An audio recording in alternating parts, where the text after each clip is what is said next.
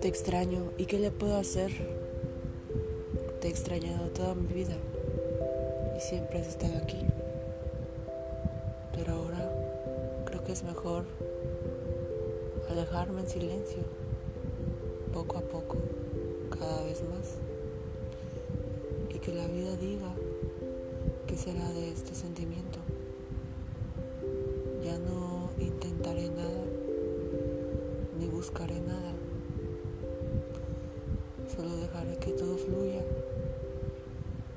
Y así espero este sentimiento se disminuya.